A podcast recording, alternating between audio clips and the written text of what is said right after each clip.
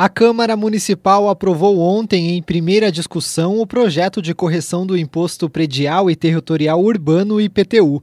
A proposta foi enviada pela Prefeitura na semana passada e prevê a correção da planta genérica de valores para o lançamento do IPTU na cidade. De acordo com a administração, essa atualização não é feita desde 1998. O projeto foi aprovado com 12 votos favoráveis e 3 contrários.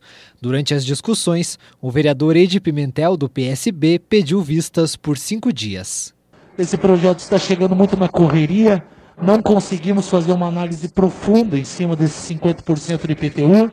Gostaríamos também de olhar as emendas, como que vão funcionar, entender melhor. Então, gostaria de pedir vistas desse projeto por cinco dias. O pedido de vistas teve nove votos contrários e oito favoráveis e foi rejeitado. O vereador Isaías Salustiano, do PSB, afirmou que não teve tempo para analisar o projeto. É, não é possível hoje votar um, proje um projeto dessa envergadura sem análise, sem estudo. E o pedido de vista serve para quê? Para que a gente possa ter, ter tempo hábil, ou o mínimo de tempo possível, para poder analisar a profundidade, o alcance da, da matéria que vai ser é, lançada a partir de 2022 na vida das pessoas. Nós não tivemos esse tempo, ou tivemos? Qual foi o vereador aqui que teve 30 dias de prazo para analisar o projeto? Após a rejeição do pedido de vistas, o projeto foi apreciado pelo plenário e aprovado. Encerrando a votação, com 12 votos favoráveis e 6 contrários, está aprovado o projeto 353 de 2021. Para começar a valer no ano que vem, a proposta deve ser votada em segunda discussão na quarta-feira e sancionada pela prefeita. O secretário da Fazenda, Cláudio Grokowski, afirmou à CBN que esse reajuste do IPTU pode aumentar o imposto para alguns moradores, mas ficar mais barato para outros, e não significa um aumento de 50%. De acordo com um levantamento da Secretaria da Fazenda, atualmente os valores do IPTU são diferentes em uma mesma rua, sintomas de uma defasagem na cobrança. Segundo o projeto, o reajuste será da metade do preço definido por um estudo feito em 2016, que analisou o valor de mercado no metro quadrado dos terrenos. Para o secretário, a cobrança completa não seria razoável por conta da atual defasagem. Se o projeto for aprovado pelos vereadores em nova votação na quarta-feira, a prefeitura estima um aumento na arrecadação do IPTU de cerca de 71 milhões de reais, com projeção de receita de 138 milhões. Na sessão de ontem, os parlamentares também votaram a favor do projeto que altera a lei do transporte público de Ponta Grossa. Essa proposta prevê medidas para manter o equilíbrio financeiro da concessionária do transporte coletivo no município. O projeto, que foi enviado pelo Executivo, autorizava o funcionamento dos ônibus sem cobradores, somente com a bilhetagem eletrônica.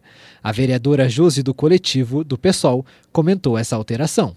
Não podemos permitir que, num momento tão difícil, sem um mínimo de debate, cerca de 400 trabalhadores paguem essa conta. Não é, não podemos nunca permitir que abaixemos a tarifa a custa, as custas de profissionais serem mandados embora, as custas de profissionais ficarem desempregados. Existem outras formas de buscarmos é, amparo né, para, para, essas, para as problemáticas, a problemática da nossa tarifa. Para o vereador Júlio Killer, do MDB, a discussão deveria ter sido feita em governos anteriores.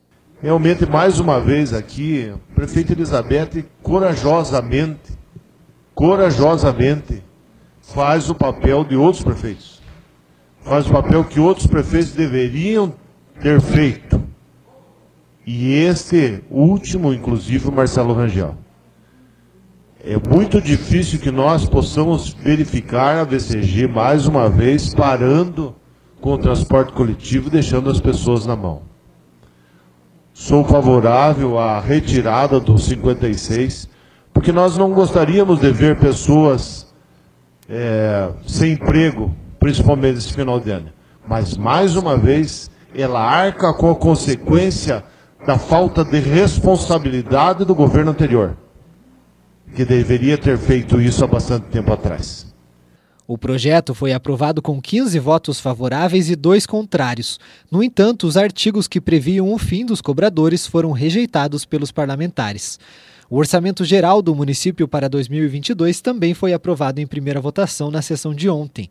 E na sessão de ontem, os vereadores também aprovaram em primeira votação, em regime de urgência, a abertura de um crédito adicional suplementar no valor de mais de 6 milhões de reais. Esse valor deve ser usado para a folha de pagamento da Fundação Municipal de Saúde, além de custear a parcela de dezembro do Consórcio Intermunicipal de Saúde.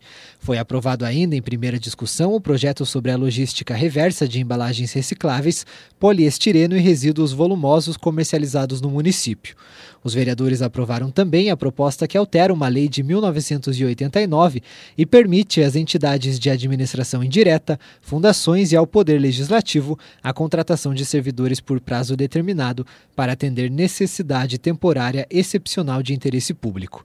Além disso, foi aprovado mais um crédito adicional para ordenar recursos ao orçamento da Fundação de Saúde, esse valor aprovado de R$ 113.500. Em primeira discussão, os vereadores aprovaram ainda a alteração do fator de referência para o preço dos serviços públicos prestados individualmente para os contribuintes, que atualmente é de R$ 86,68. O valor foi aumentado para 100 reais a partir de janeiro do ano que vem. O último projeto aprovado em primeira discussão nesta segunda-feira foi o que inclui um capítulo na lei de loteamentos. Os projetos aprovados em primeira votação devem ser votados em uma segunda discussão na quarta-feira. Em segunda discussão, os parlamentares aprovaram a alteração da lei do sistema de controle interno do Poder Executivo. A mudança visa garantir maior efetividade aos atos de controle interno e assegurar práticas administrativas em consonância com orientações do Tribunal de Contas. Esse projeto vai para a sanção da prefeita.